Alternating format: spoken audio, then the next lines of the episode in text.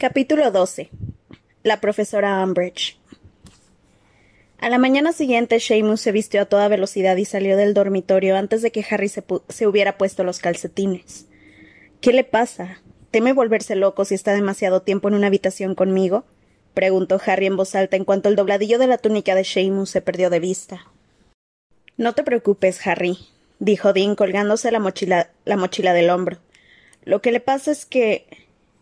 Pero al parecer no sabía decir con exactitud lo que le sucedía a Seamus, y tras una pausa un tanto violenta salió también del dormitorio. Neville y Ron miraron a Harry como diciendo Es problema suyo, no le hagas caso. Pero eso no consoló demasiado a Harry. ¿Tendría que aguantar muchas situaciones semejantes? ¿Qué les ocurre? les preguntó Hermione cinco minutos más tarde, cuando se reunió con sus dos amigos en la sala común, antes de que bajaran todos a desayunar. Están completamente. Oh, vaya. Se había quedado mirando el tablón de anuncios de la sala común, donde, había, donde habían colgado un gran letrero. Galeones de galeones. Tus gastos superan tus ingresos. ¿Te gustaría ganar un poco de oro? Si te interesa un empleo sencillo, de tiempo parcial y prácticamente indoloro, ponte en contacto con Freddy George Weasley, sala común de Gryffindor. Lamentamos decir que los aspirantes tendrán que asumir los riesgos del empleo. Se han pasado, comentó Hermione con gravedad, y descolgó el letrero que Freddy George había enclavado encima de un póster que anunciaba la fecha de la primera excursión a Hogsmeade, que sería en octubre. Vamos a tener que hablar con ellos, Ron. Ron se mostró muy alarmado. ¿Qué? ¿Por qué? Porque somos perfectos, exclamó Hermione mientras trepaban por el agujero del retrato. Es tarea nuestra impedir este tipo de cosas. Ron no dijo nada, pero por la apesadumbrada expresión de su amigo, Harry comprendió que la perspectiva de evitar que Fred y George hicieran lo que les gustaba no lo ilusionaba. ¿Qué te pasa, Harry? continuó Hermione mientras bajaban un tramo de escalera cuya pared estaba cubierta de retratos de viejos magos y brujas que no les hicieron ni caso, pues se hallaban enfrascados en sus propias conversaciones. Te veo de muy mal humor. Seamus cree que Harry miente acerca de quien tú sabes, contestó brevemente Ron al comprobar que Harry no respondía. La chica suspiró, lo cual sorprendió al muchacho, que esperaba que su amiga manifestara indignación. Lavender también lo cree, comentó Hermione con tristeza. Seguro que has tenido una interesante, charla con ella sobre si soy o no soy un mentiroso y un presumido que solo busca llamar la atención, ¿verdad? dijo Harry en voz alta. No, repuso Hermione con calma. La verdad es que le he dicho que cierre su sucia boca y que no hable mal de ti. Y haz el favor de dejar de lanzarte a nuestro cuello a cada momento, Harry, porque, por si no lo sabes, Ron y yo estamos de tu parte. Hubo una breve pausa. Lo siento, se disculpó Harry en voz baja. Así me gusta, dijo Hermione con dignidad. Luego hizo un gesto negativo con la cabeza y añadió ¿No se acuerdan de lo que dijo Dumbledore en el banquete de final del curso del año pasado? Harry y Ron la miraron sin comprender, y la chica volvió a suspirar. Sí. Habló sobre quien ustedes saben. Dijo que su fuerza para extender la discordia y la enemistad entre nosotros es muy grande. Solo podemos luchar contra ella presentando unos lazos de amistad y mutua confianza igualmente fuertes. ¿Cómo consigues acordarte de esas cosas? Preguntó Ron mirando a Hermione con admiración. Escucho, Ron, respondió ella con un dejo de aspereza. Yo también escucho, pero sería incapaz de decirte con exactitud que. El caso es, prosiguió Hermione imponiéndose. Que a eso es precisamente a lo que se refería Dumbledore. Solo hace dos meses que quien ustedes saben ha regresado y ya hemos empezado a pelearnos entre nosotros. Y la advertencia del sombrero seleccionador era la misma. Permanezcan juntos, estén unidos. Y Harry ya dijo anoche, replicó Ron, que si eso significa que tenemos que hacernos amigos de los de Slytherin, lo tiene claro. Bueno, pues yo creo que es una lástima que no fomentemos la unidad entre las casas, dijo Hermione con enfado. En ese momento llegaron al pie de la escalera de mármol. Una fila de alumnos de cuarto de Ravenclaw cruzaba el vestíbulo. Al ver a Harry se apresuraron a piñarse como si temieran que él pudiera atacar a los rezagados. Sí, deberíamos intentar trabar amistad con gente como esa, comentó Harry con sarcasmo. Siguieron a los de Ravenclaw al interior del gran comedor, y al entrar miraron instintivamente hacia la mesa del profesorado. La profesora Grubly Plank hablaba con la profesora sinistra de astronomía, y Hagrid, una vez más, brillaba por su ausencia. El techo encantado del recinto reflejaba el estado anímico de Harry. Tenía un triste color gris, como el de las nubes de lluvia. Dumbledore ni siquiera mencionó durante cuánto tiempo vamos a tener a la profesora Grubly Plank, comentó Harry mientras los tres se dirigían hacia la mesa de Gryffindor. A lo mejor. insinuó Hermione pensativa. ¿Qué? Preguntaron, preguntaron Harry y Ron a la vez. Bueno, a lo mejor no quería llamar la atención sobre la ausencia de Hagrid. ¿Qué quieres decir? preguntó Ron medio riendo. ¿Cómo no íbamos a fijarnos en que no está aquí? Antes de que Hermione pudiera contestar, una muchacha alta y negra que llevaba el pelo peinado en largas trencitas se había acercado a Harry. Hola, Angelina. Hola, contestó ella con brío. ¿Qué tal las vacaciones? Y sin esperar respuesta, añadió. Me han nombrado capitana del equipo de Quidditch de Gryffindor. ¡Qué bien! dijo Harry sonriéndole. Se imaginó que las charlas de Angelina para infundir ánimo no serían tan densas como las de Oliver Wood, lo cual suponía una, mejora. Sí, bueno, necesitamos un nuevo guardián ahora que Oliver se ha marchado. Las pruebas serán el viernes a las cinco y quiero que venga todo el equipo. ¿Está bien? Tenemos que ver quién encaja mejor en esa posición. De acuerdo, contestó Harry. Angelina le sonrió y se fue. Vaya, ya no me acordaba de que Wood se marchó, comentó Hermione con vaguedad mientras se sentaba junto a Ron y se acercaba un plato de rebanadas de pan tostado. Supongo que el equipo lo notará, ¿verdad? Supongo, contestó Harry y se sentó en el banco de enfrente. Era un buen guardián. De todos modos, no irá mal un poco de sangre nueva, ¿verdad? observó Ron. De repente se oyó como un rugido y cientos de lechuzas entraron volando por las ventanas más altas. Bajaron hacia las mesas del comedor y llevaron cartas y paquetes a sus destinatarios, a quienes rociaron con gotas de agua. Evidentemente fuera estaba lloviendo. Harry no vio a Hedwig, pero eso no le sorprendió. Su único corresponsal era Sirius, y dudaba mucho que su padrino tuviera algo nuevo que contarle, ya que solo llevaban veinticuatro horas sin verse. Hermione, en cambio, tuvo que apartar con rapidez su jugo de naranja para dejar sitio a una enorme y chorreante lechuza que llevaba un empapado ejemplar del profeta en el pico. ¿Todavía recibes el profeta? le preguntó Harry con fastidio, acordándose de Seamus, mientras Hermione ponía un nota en la bolsita de piel que la lechuza llevaba atada a la pata, y el ave volvía a emprender el vuelo. Yo ya no me molesto en leerlo, solo cuentan tonterías. Conviene saber lo que dice el enemigo, respondió ella misteriosamente. Luego desplegó el periódico y desapareció tras él, y no volvieron a verla hasta que Harry y Ron terminaron de desayunar. Mm, nada. Se limitó a decir, enrolló el periódico y lo dejó junto a su plato. No hace ningún comentario sobre ti, ni sobre Dumbledore, ni sobre nada. En ese momento la profesora McGonagall pasó por la mesa repartiendo horarios. Miren lo que tenemos hoy, gruñó Ron historia de la magia, clase doble de pociones, adivinación y otra sesión doble de defensa contra las artes obscuras. Beans, Snape, Trelawney y Umbridge en un solo día. Espero que Fred y George se, den prisa y se pongan a fabricar ese surtido saltaclases. ¿He oído bien? dijo Fred, que llegaba, que llegaba en ese instante con George. Los gemelos se sentaron junto a Harry. No es posible que los prefectos de Hogwarts intenten saltarse clases. Miren lo que tenemos hoy, repitió Ron de mal humor y le puso el horario bajo la nariz a Fred. Es el peor lunes que he visto en mi vida. Tienes razón, hermanito, le dijo Fred leyendo la lista. Si quieres puedo darte un turrón sangre narices. Te lo dejo barato. ¿Por qué barato? preguntó Ron con recelo. Porque sangrarás hasta quedarte seco. Todavía no hemos conseguido el antídoto, respondió George mientras se servía un arenque ahumado. Mm, Gracias, repuso Ron de mal humor y se guardó el horario en el bolsillo. Pero creo que iré a clases. Por cierto, hablando de sus surtidos altaclases, dijo Hermione mirando a Fred y a George con sus redondos y brillantes ojos. No pueden poner anuncios en el tablón de Gryffindor para contratar cobayas. Ah, no, exclamó George con sorpresa. ¿Quién ha dicho eso? Lo digo yo, contestó Hermione. Y Ron, ella, a mí no me estés metiendo. se apresuró a apuntar este. La chica le lanzó una mirada fulminante y los gemelos rieron por lo bajo. No tardarás en cambiar de actitud, Hermione, vaticinó Fred mientras untaba un puñuelo con mantequilla. Vas a empezar quinto, y dentro de poco vendrás a suplicar que te vendamos un surtido saltaclases. ¿Y qué tiene que ver que empiece quinto con que quiera comprar un surtido saltaclases? preguntó Hermione. Quinto es el año de los timos, le recordó George. ¿Y?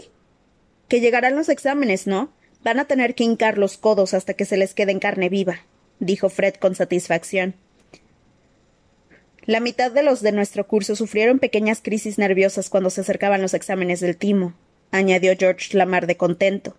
Lágrimas, rabietas, Patricia Stimson se desmayaba cada momento. Kenneth Towler se llenó de granos, ¿te acuerdas? dijo Fred con nostalgia. Eso fue porque le pusiste polvos Bulbadox en el pijama, aclaró George. Ah, sí, admitió Fred sonriente. Ya no me acordaba. A veces resulta difícil llevar la cuenta de todo, ¿verdad? En fin. Quinto es una pesadilla, concluyó George. Si te importan los resultados de los exámenes, naturalmente. Fred y yo conseguimos no desanimarnos. Sí, claro, intervino Ron. ¿Qué sacaron? ¿Tres timos cada uno? Así es, afirmó Fred con indiferencia. Pero nosotros creemos que nuestro futuro está fuera del mundo de los logros académicos. Nos planteamos muy seriamente si íbamos a volver a Hogwarts este año para ser séptimo, comentó George alegremente. Ahora que tenemos. Se interrumpió al captar la mirada de advertencia de Harry, que se había dado cuenta de que George estaba a punto de mencionar el premio en metálico del trofeo de los, de los tres magos que les había entregado. Ahora que tenemos nuestros timos, se apresuró a añadir George. No sé, ¿de verdad necesitamos los éxtasis? Pero creímos que mamá no soportaría que abandonáramos los estudios tan pronto, sobre todo después de que Percy resultara ser el mayor imbécil del mundo. Pero no vamos a malgastar nuestro último año aquí, prosiguió Fred, echando un afectuoso vistazo al gran comedor. Vamos a utilizarlo para hacer un poco de estudio de mercado. Nos interesa saber con exactitud qué le exige el alumno medio de Hogwarts a una tienda de artículos de broma, para luego evaluar meticulosamente los resultados de nuestra investigación y crear productos que satisfagan la demanda. Pero ¿de dónde piensan sacar el oro necesario para montar una tienda de artículos de broma? inquirió Hermione con escepticismo. Necesitarán muchos ingredientes y materiales y también permiso, supongo. Harry no miró a los gemelos. Notó que estaba ruborizándose, de modo que dejó caer a propósito el tenedor y se agachó para recogerlo. Cuando todavía no se había incorporado, oyó que Fred decía No nos hagas preguntas y no tendremos que decirte mentiras, Hermione. Vámonos, George. Si llegamos pronto, quizá podamos vender unas cuantas orejas extensibles antes de que empiece la clase de herbología. Hmm. ¿Qué habrá querido decir con eso? dijo Hermione mirando primero a Harry y luego a Ron. No nos hagas preguntas. ¿Significa que ya tienen dinero para montar la tienda?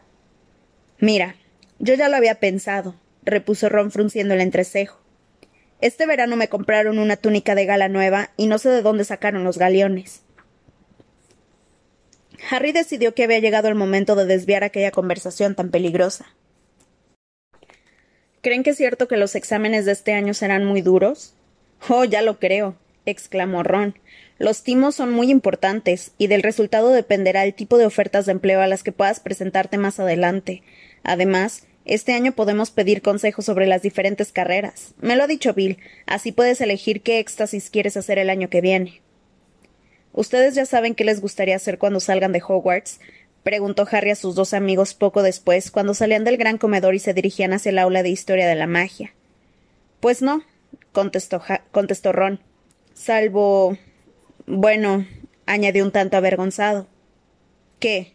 lo animó Harry. Bueno, no me importaría ser auror, declaró Ron con brusquedad. A mí tampoco, repuso fervorosamente Harry. Pero los aurores son la élite, comentó Ron. Para ser un auror tienes que ser muy bueno. ¿Y tú, Hermione? No lo sé. Creo que me gustaría hacer algo que valga la pena. Ser auror vale la pena, exclamó Harry. Sí, ya lo sé, pero no es lo único que vale la pena, dijo Hermione con aire pensativo. No sé. Si pudiera seguir trabajando en la PDDO, añadió, y Harry y Ron evitaron mirarse. Todos los alumnos de Hogwarts estaban de acuerdo en que Historia de la Magia era la asignatura más aburrida que jamás había existido en el mundo de los magos. El profesor Vince, su profesor fantasma, tenía una voz jadeante y monótona que casi garantizaba una terrible somnolencia al cabo de diez minutos. Cinco se hacía calor. Nunca alteraba el esquema de las lecciones y las recitaba sin hacer pausas mientras los alumnos tomaban apuntes o contemplaban el vacío del aire amodorrado. Hasta entonces, Harry y Ron habían conseguido unos aprobados justos en esa asignatura copiando los apuntes de Hermione antes de los exámenes. Ella era la única capaz de resistir el efecto soporífero de la voz de Vince. Aquel día tuvieron que soportar tres cuartos de hora de una inalterable perorata sobre las guerras de los gigantes. Harry oyó lo suficiente en los diez primeros minutos para comprender que en manos de otro profesor esa asignatura había podido resultar un poco más interesante. Sin embargo, desconectó el cerebro y pasó los treinta y cinco minutos restantes jugando con Ron ahorcado, utilizando una esquina de su pergamino, mientras Hermione les lanzaba con disimulo miradas asesinas. ¿Qué pasaría? les preguntó con frialdad cuando salieron del aula a la hora del descanso. Vin se perdió a través de la pizarra.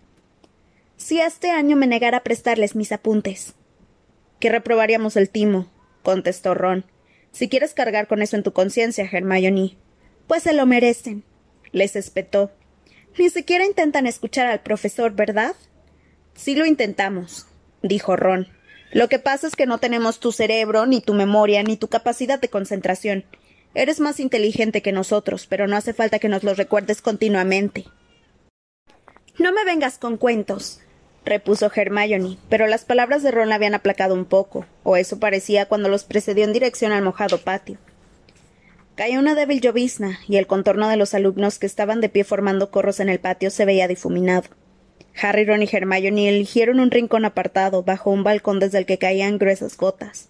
Se levantaron el cuello de las túnicas para protegerse del frío aire de septiembre y empezaron a hacer conjeturas sobre lo, sobre lo que Snape les tendría preparado para la primera clase del curso.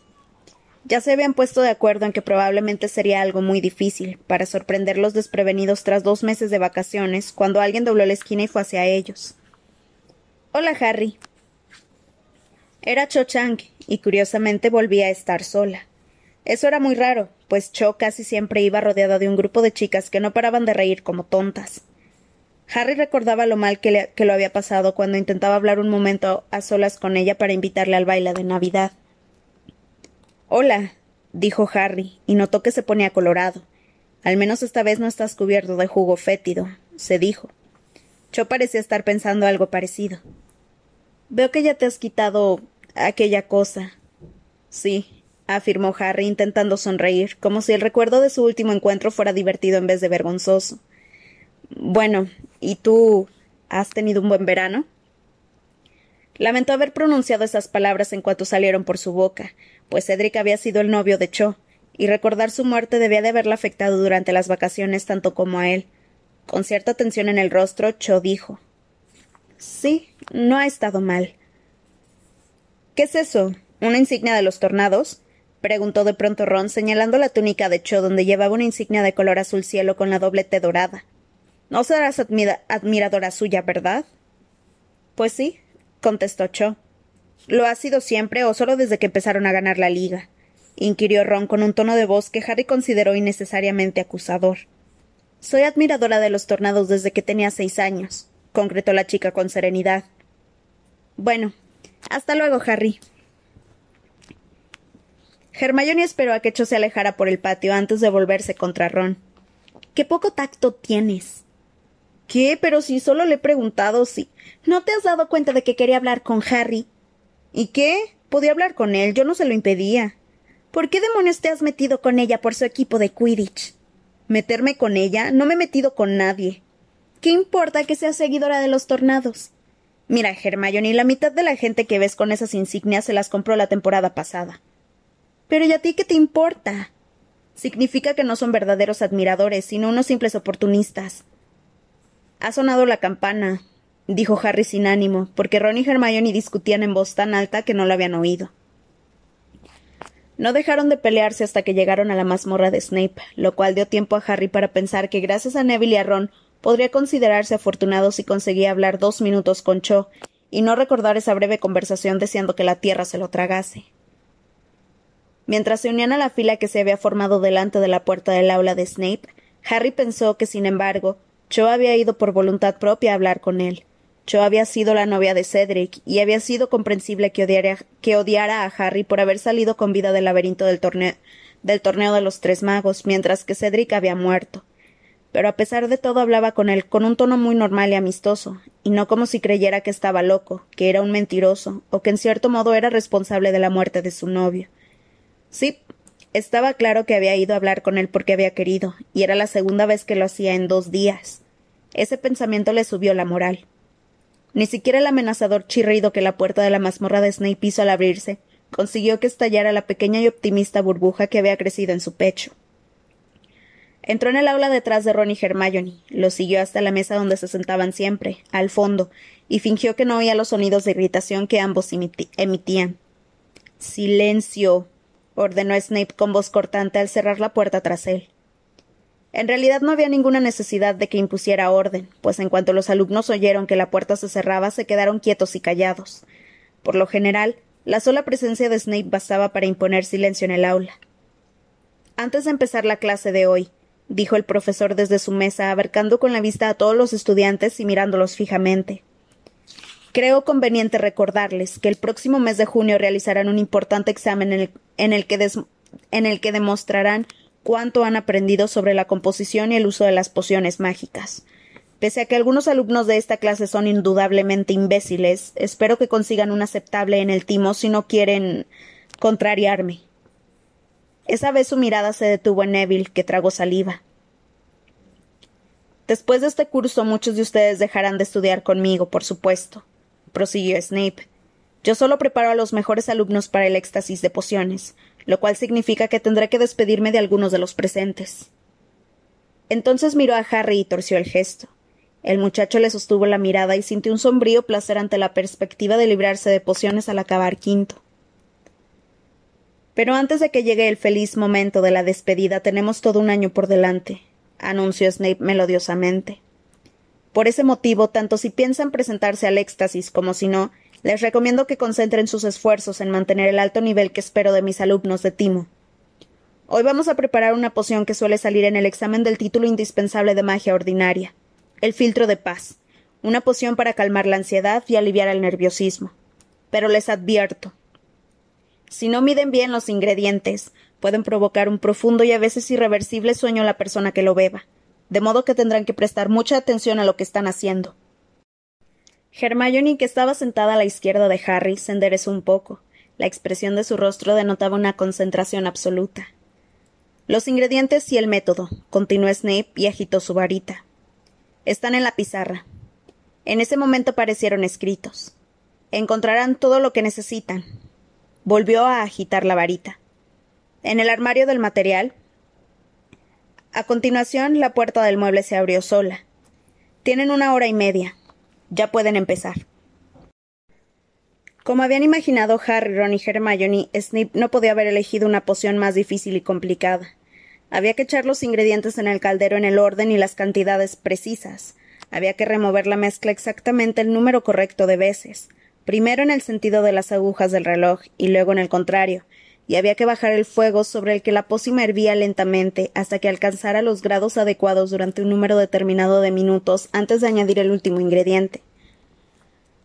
Ahora un débil vapor plateado debería empezar a salir de su poción, advirtió Snape cuando faltaban diez minutos para que concluyera el plazo. Harry, que sudaba mucho, echó un vistazo alrededor de la mazmorra desesperado. Su caldero emitía grandes cantidades de vapor gris oscuro. El de ron, por su parte, escupía chispas verdes. Seamus intentaba avivar con la punta de la varita las llamas sobre las que estaba colocado su caldero, pues amenazaban con apagarse. La superficie de la poción de Hermione, en cambio, era una reluciente neblina de vapor plateado, y al pasar a su lado Snape acercó su ganchuda de nariz al interior sin hacer ningún comentario, lo cual significaba que no había encontrado nada que criticar. Al llegar junto al caldero de Harry, sin embargo, Snape se detuvo y miró su contenido con una espantosa sonrisa burlona en los labios. ¿Qué se supone que es esto, Potter? Los estudiantes de Slytherin que estaban sentados en las primeras filas del aula levantaron la cabeza expectantes. Les encantaba oír cómo Snape se burlaba de Harry. El filtro de paz, contestó el chico muy tenso. Dime, Potter, repuso Snape con calma. ¿Sabes leer? Draco Malfoy no pudo contener la risa. Sí, sé leer, respondió Harry sujetando con fuerza su varita. Léeme la tercera línea de las instrucciones, Potter. El muchacho miró la pizarra con los ojos entornados, pues no resultaba fácil descifrar las instrucciones a través de la niebla de vapor multicolor que en ese instante llenaba la mazmorra. Añadir polvo de ópalo, remover tres veces en sentido contrario las agujas del reloj, dejar hervir a fuego lento durante siete minutos, y luego añadir dos gotas de jarabe del éboro. Entonces se le cayó el alma a los pies. No había añadido el jarabe, de, el jarabe de y había pasado a la cuarta línea de las instrucciones tras dejar hervir la poción a fuego lento durante siete minutos. ¿Has hecho todo lo que se especifica en la tercera línea, Potter? No, contestó él en voz baja. ¿Perdón? No, repitió Harry elevando la voz. Me olvidé del eléboro. Ya lo sé, Potter, y eso significa que este brebaje no sirve para nada. Evanesco. La pócima de Harry desapareció y él se quedó plantado como un idiota junto a su caldero vacío. Los que hayan conseguido leer las instrucciones llenen una botella con una muestra de su poción, etiquétenla claramente con su nombre y déjenla en mi mesa para que yo la examine, indicó luego Snape. Deberes. Treinta centímetros de pergamino sobre las propiedades del ópalo y sus usos en la fabricación de pociones, para entregar el jueves. Mientras los otros estudiantes llenaban sus botellas, Harry, muerto de rabia, recogió sus cosas. Su poción no era peor que la de Ron, que ahora desprendía un desagradable olor a huevos podridos, ni peor que la de Neville, que había adquirido la consistencia del cemento recién mezclado, y que el muchacho intentaba arrancar de su caldero, y sin embargo era él, Harry, quien recibía un cero. Guardó la varita en su mochila y se dejó caer en el asiento mientras observaba a los demás, que desfilaban hacia la mesa de Snape con sus botellas llenas y tapadas con corchos. Cuando por fin sonó la campana, Harry fue el primero en salir de la mazmorra, y ya había empezado a, comer cuando Ron y Hermione se reunieron con él en el gran comedor. El techo se había puesto de un gris todavía más oscuro a lo largo de la mañana. La lluvia golpeaba las altas ventanas. ¡Qué injusto! exclamó Hermione, intentando consolar a Harry.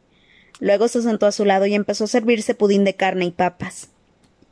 Tu poción era mucho mejor que la de Goyle. Cuando la puso en la botella, el cristal estalló y le prendió fuego a su túnica. Sí, pero ¿desde cuándo Snape es justo conmigo? dijo Harry sin apartar la vista de su plato. Nadie contestó, pues los tres sabían perfectamente que la, enemistad mutua que, que, había entre Snape y Harry había sido absoluta desde el momento en que éste puso un pie en Hogwarts. Yo creía que este año se comportaría un poco mejor, comentó Hermione con pesar. Ya saben. Miró alrededor vigilante. Había media docena de asientos vacíos a ambos lados y nadie pasaba cerca de la mesa. Ahora que ha entrado en la orden y todo eso. Las manchas de los hongos venenosos nunca cambian, sentenció Ron sabiamente. En fin, yo siempre he pensado que Dumbledore está loco por confiar en Snape. ¿Qué pruebas tiene de que dejara de trabajar en realidad para quien ustedes saben? Supongo que Dumbledore debe de tener pruebas de sobra, aunque no las comparta contigo, Ron, le espetó Hermione. ¿Quieren parar de una vez? dijo Harry con fastidio al ver que Ron abría la boca para replicar. Hermione y Ron se quedaron callados con aire enfadado y ofendido. ¿Tienen que estar siempre igual? No paran de molestarse el uno al otro, están volviéndome loco. añadió, y apartó su pudín de carne y papas, se colgó la mochila del hombro y los dejó allí plantados. Subió de dos en dos los escalones de la escalinata de mármol, cruzándose con los alumnos que bajaban corriendo a comer. Todavía sentía aquella rabia que había surgido inesperadamente en su interior, pero al ver las caras de, asombro de sus amigos había experimentado una profunda satisfacción. Les está bien empleado, pensó. Siempre están como el perro y el gato. No lo soporto. Entonces llegó al rellano donde estaba colgado el retrato del caballero Sir Cadogan, quien desenvainó su espada y la blandió exaltado contra Harry, pero éste no le hizo caso. Ven aquí, perro sarnoso, ponte en guardia y pelea, gritó Sir Cadogan con una voz amortiguada por la visera, pero Harry siguió caminando, y cuando el caballero intentó seguirlo trasladándose al cuadro de al lado, su ocupando un corpulento y fiero hombre lobo lo rechazó. Harry pasó el resto de la hora de la comida solo, sentado bajo la trampilla que había en lo alto de la torre norte. Por eso fue el primero en subir por la escalerilla de plata que conducía al aula de Sibyl Triloni cuando sonó la campana. Después de pociones, adivinación era la asignatura que menos le gustaba a Harry, debido sobre todo a la costumbre de la profesora Triloni de vaticinar, de vez en cuando, que él moriría prematuramente.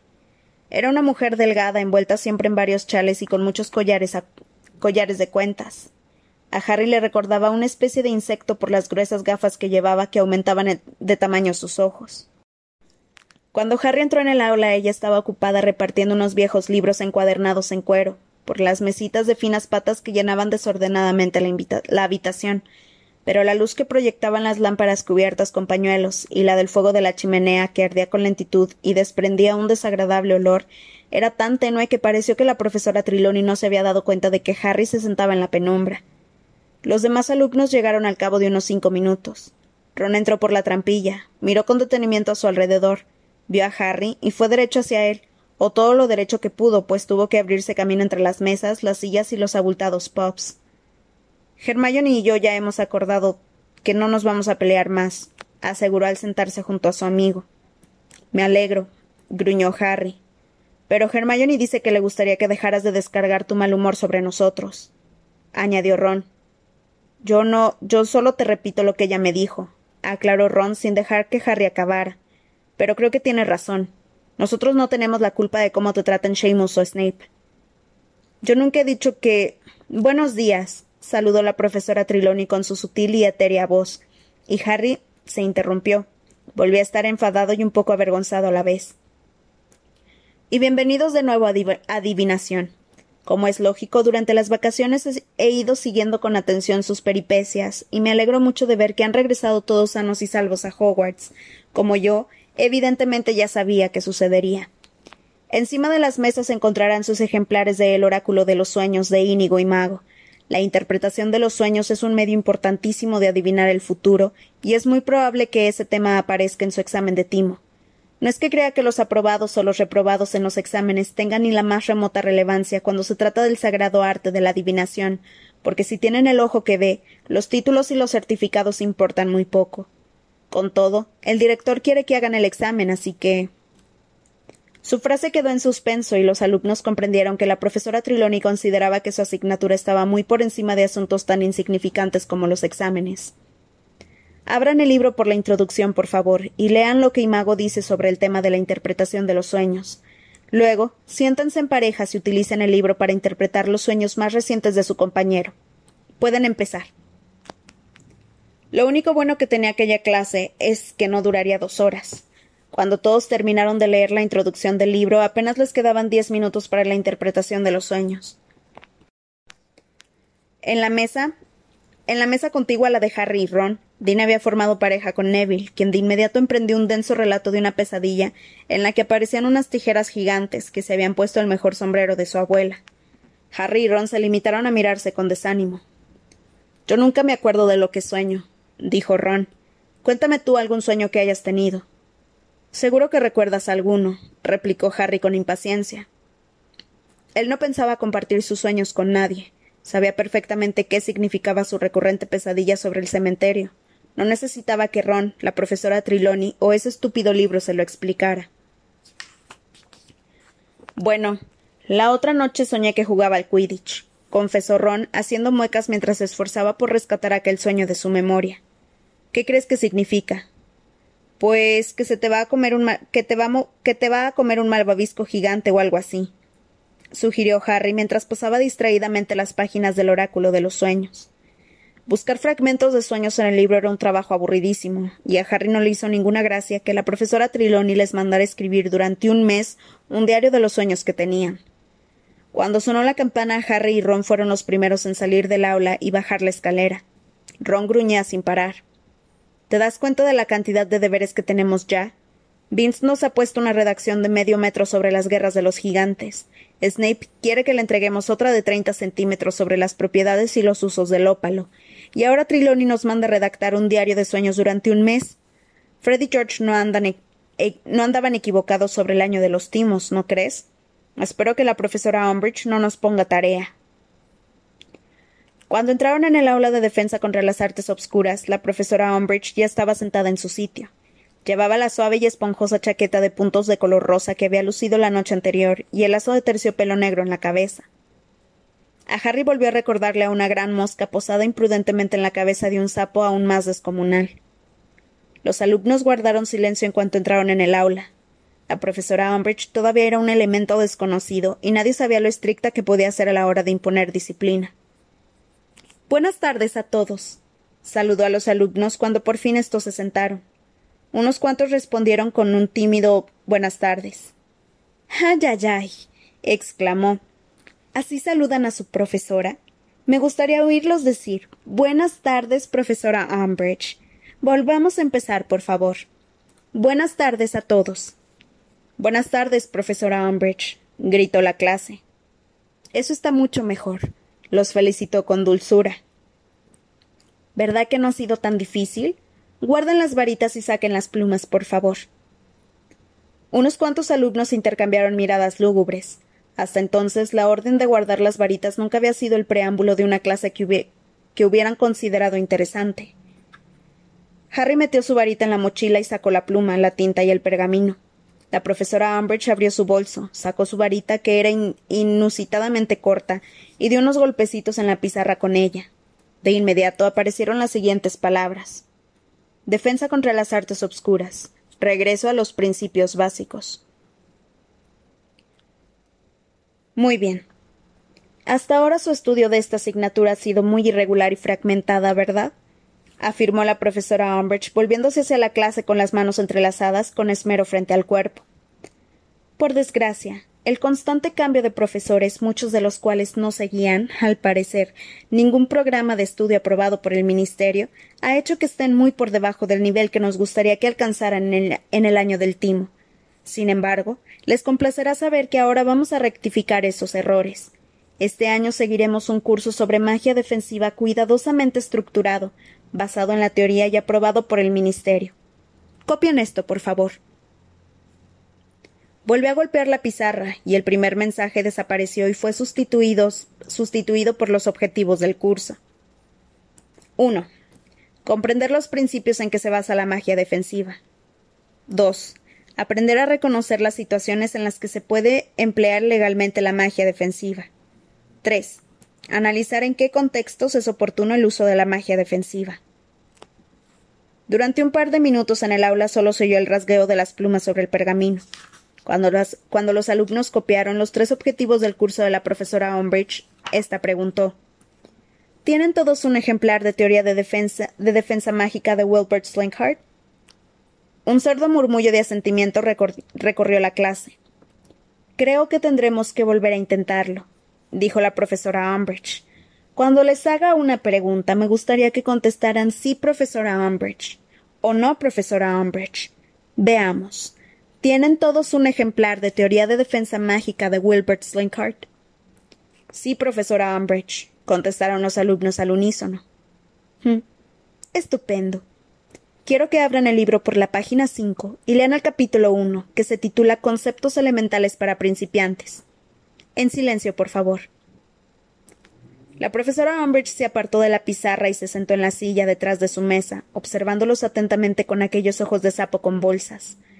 Harry abrió su ejemplar de teoría de defensa mágica por la página 5 y empezó a leer.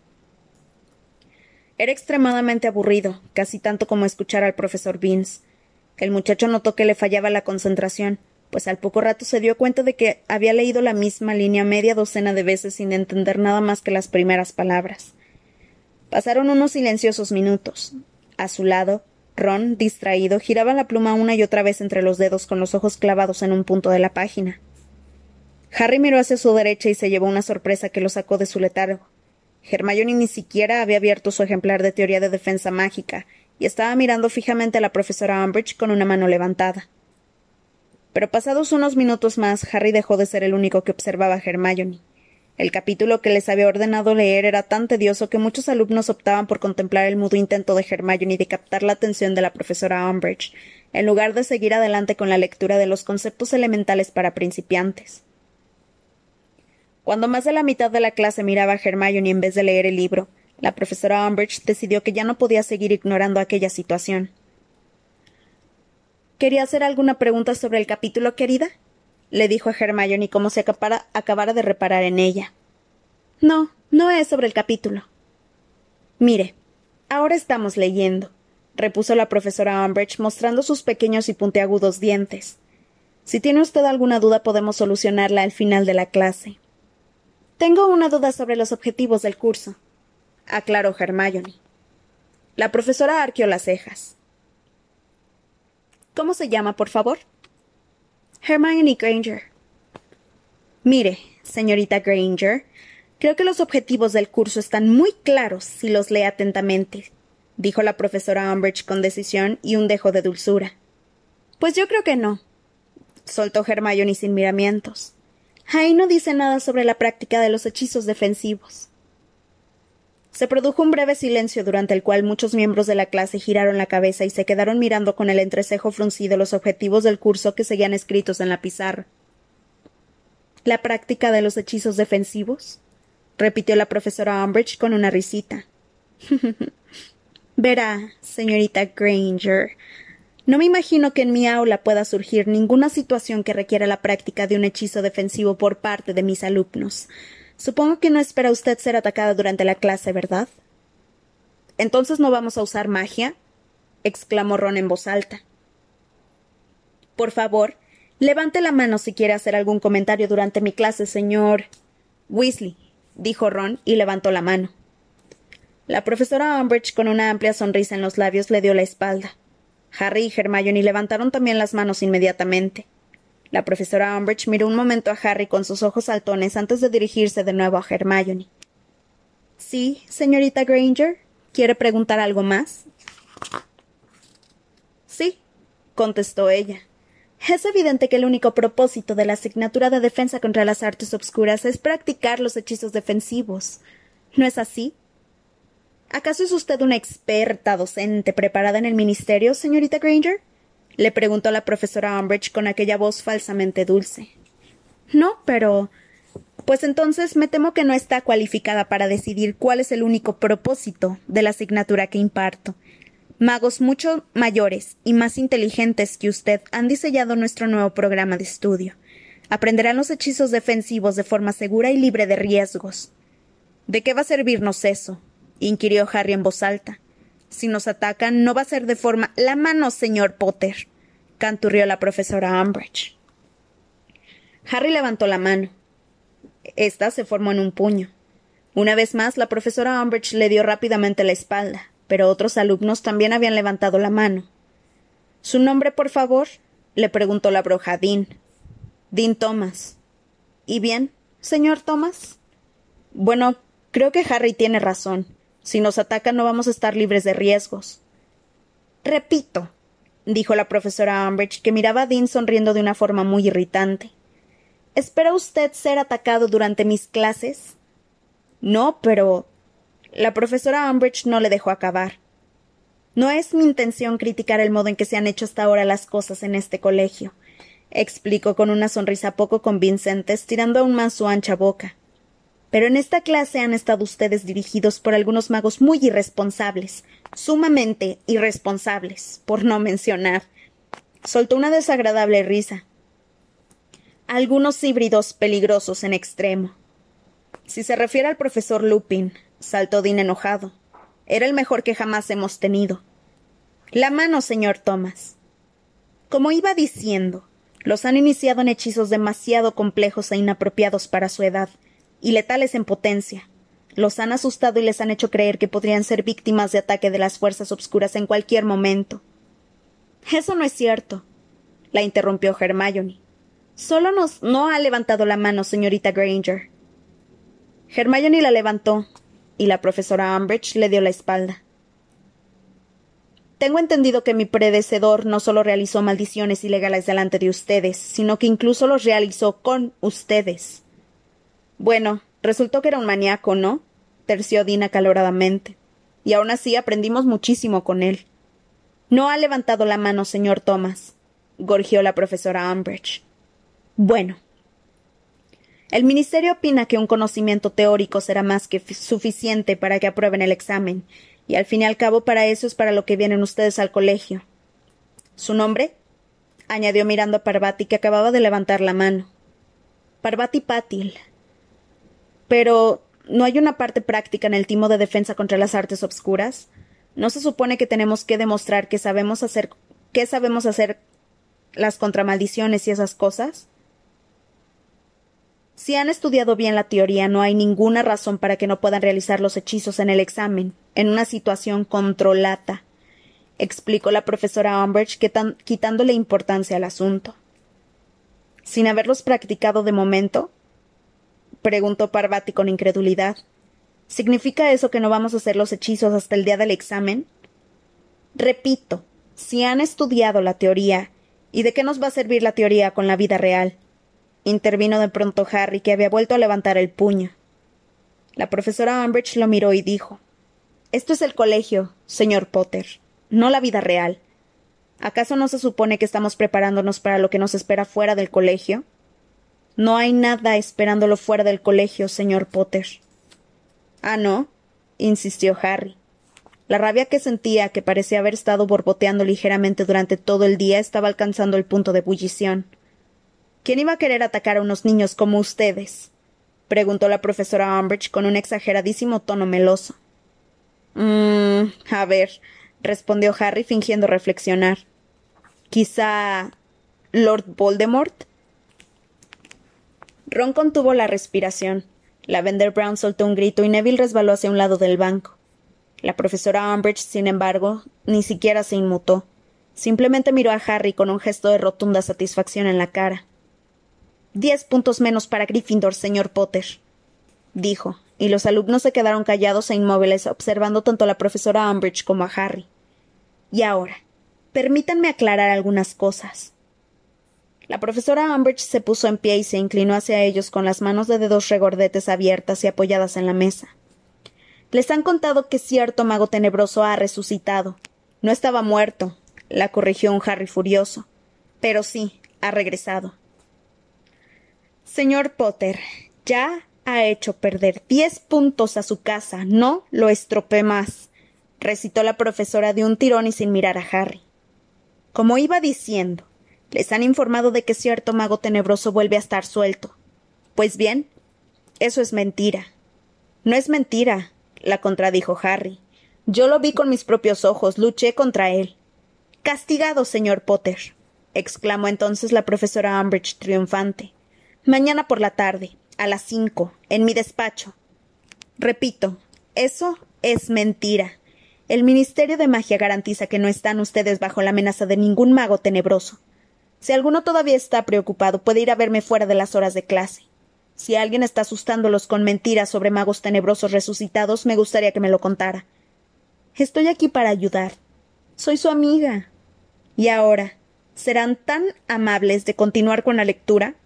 Página 5. Conceptos elementales para principiantes. Y tras pronunciar esas palabras la profesora Umbridge se sentó. Harry, en cambio, se levantó. Todos lo miraban expectantes, y Seamus parecía sentirse entre aterrado y fascinado. No, Harry, le advirtió Hermione con un susurro mientras le tiraba de la manga, pero su amigo dio un tirón del brazo para soltarse. Entonces, según usted, Cedric Diggory se cayó muerto porque sí, ¿verdad? dijo Harry con voz temblorosa. Todo el mundo contuvo la respiración, pues ningún alumno salvo Ron y Hermione había oído hablar a Harry sobre lo sucedido la noche en que murió Cedric. Ávidos de noticias, miraron a Harry y luego a la profesora Umbridge, que había arqueado las cejas y observaba al muchacho muy atenta, sin rastro de una sonrisa forzada en los labios. La muerte de Cedric Diggory fue un trágico accidente, afirmó con tono cortante. Fue un asesinato le discutió Harry, que entonces se dio cuenta de que estaba temblando. No había hablado con casi nadie de aquel tema, y menos aún con treinta compañeros de clase que escuchaban ansiosos. Lo mató Voldemort, y usted lo sabe. El rostro de la profesora Umbridge no denotaba expresión alguna. Durante un momento Harry creyó que iba a gritarle, pero ella, con la más suave y dulce voz infantil, infantil dijo Venga aquí, señor Potter. Harry apartó su silla de una patada, dio unas cuantas zancadas pasando al lado de Ron y Hermione y se acercó a la profesora a la mesa de la profesora. Era consciente de que el resto de la clase seguía conteniendo la respiración, pero estaba tan furioso que no le importaba lo que pudiera ocurrir. La profesora Umbridge sacó de su, de bolso un pequeño rollo de pergamino rosa, lo extendió sobre la mesa, mojó la pluma en un tintero y empezó a escribir encorvada sobre él para que Harry no viera lo que ponía. Nadie decía nada. Aproximadamente después de un minuto la profesora enrolló el pergamino, que al recibir un golpe de su varita mágica quedó sellado a la perfección para que Harry no pudiera abrirlo. Lleve esto a la profesora McGonagall, haga el favor, le ordenó la profesora Umbridge tendiéndole la nota. Harry la tomó sin decir nada. Salió del aula sin mirar siquiera a Ron y a Hermione y cerró de un portazo. Echó a andar a buen ritmo por el pasillo con la nota para la profesora McGonagall fuertemente agarrada en una mano. Al doblar una esquina tropezó con Pips, el poltergeist, un hombrecillo con boca de pato que flotaba en el aire boca arriba, haciendo malabarismos con unos tinteros. Hombre, pero si es Potter pipí en el pote, dijo Pips, exagerando un acento estúpido, riendo con voz aguda, al mismo tiempo que dejaba caer al suelo dos de los tinteros que se rompieron y salpicaron las paredes. Harry se apartó de un brinco y le gruñó. Déjame en paz, Pips. Oh, el chiflado está de mal humor, replicó el poltergeist, y se puso a, perseguir a Harry por el pasillo, sonriendo burlonamente, mientras volaba por encima de él. ¿Qué ha pasado esta vez? ¿Qué ha pasado? Dime, Pote, amigo mío, ¿has oído voces? ¿Has tenido visiones? ¿Te has puesto a hablar en idiomas raros? Te he dicho que me dejes en paz, gritó el chico y echó a correr hacia la escalera más cercana. Pero Pips, impasible, se tumbó sobre la barandilla y se deslizó por ella, siguiéndolo. Comenzó a cantar una ridícula canción que comenzaba a ponerle los cabellos de punta a Harry. Cállate. Entonces se abrió la puerta se abrió una puerta en la pared de la izquierda, y la profesora McGonagall salió de su despacho con aire severo y un tanto nervioso. ¿Qué demonios significan esos gritos, Potter?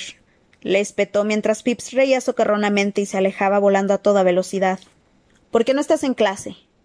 Me han enviado a verla, le explicó Harry en un tono glacial. ¿Enviado? ¿Qué quiere decir que te han enviado? Como respuesta le tendió la nota de la profesora Umbridge. La profesora McGonagall, frunciendo el entrecejo, tomó el rollo de pergamino, lo abrió con un golpe de su varita, lo desenrolló y empezó a leer. Detrás de sus cuadradas gafas sus ojos recorrían el pergamino rápidamente y con cada línea se estrechaban más. Pasa, Potter.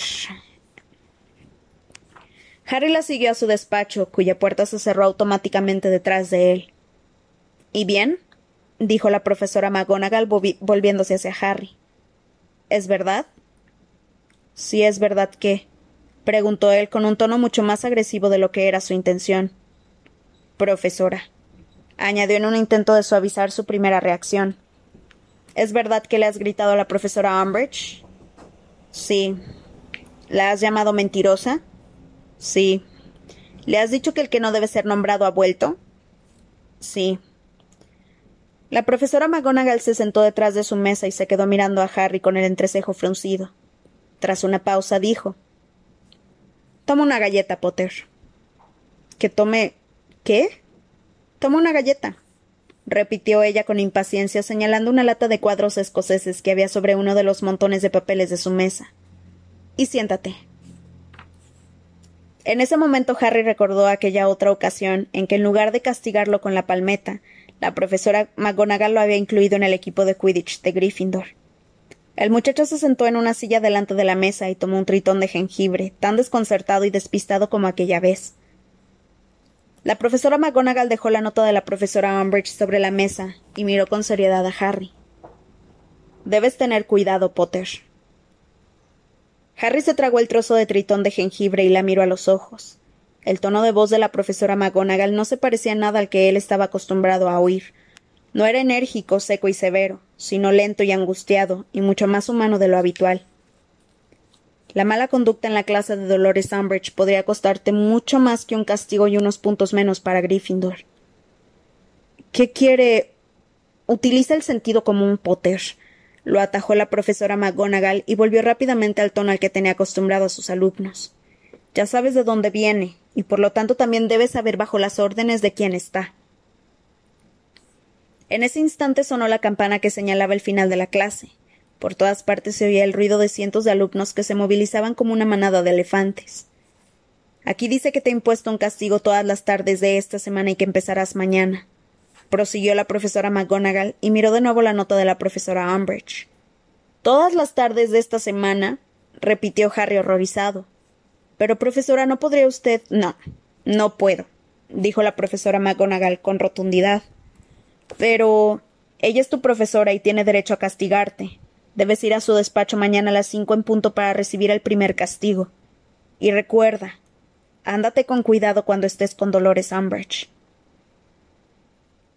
Pero si solo he dicho la verdad, protestó Harry indignado. Voldemort ha regresado, usted lo sabe. El profesor Dumbledore también lo sabe. Ay, por favor, Potter, lo interrumpió la profesora McGonagall con enojo, colocándose bien las gafas, pues había hecho una mueca espantosa al oír el nombre de Voldemort. ¿De verdad crees que esto es una cuestión de verdades o mentiras? Lo que tienes que hacer es mantenerte al margen y controlar tu temperamento. La mujer se levantó con las aletas de la nariz dilatadas y los labios muy apretados. Harry también. Toma otra galleta, dijo la profesora McGonagall con irritación acercándole la lata. No, gracias, dijo Harry fríamente. No seas ridículo, le espetó ella. Entonces el muchacho tomó una galleta y dijo a regañadientes Gracias. ¿No oíste el discurso de Dolores Umbridge en el banquete de bienvenida, Potter? Sí. sí, dijo que. que iba a prohibir el progreso. O bueno, lo que quería decir era que el Ministerio de Magia intenta inmiscuirse en Hogwarts. La profesora McGonagall se quedó mirándolo un momento, luego resopló, pasó por el lado de su mesa y le abrió la puerta a Harry. Bueno, me alegra saber que al menos escuchas a Hermione Granger, comentó, haciéndole señas para que saliera de su despacho.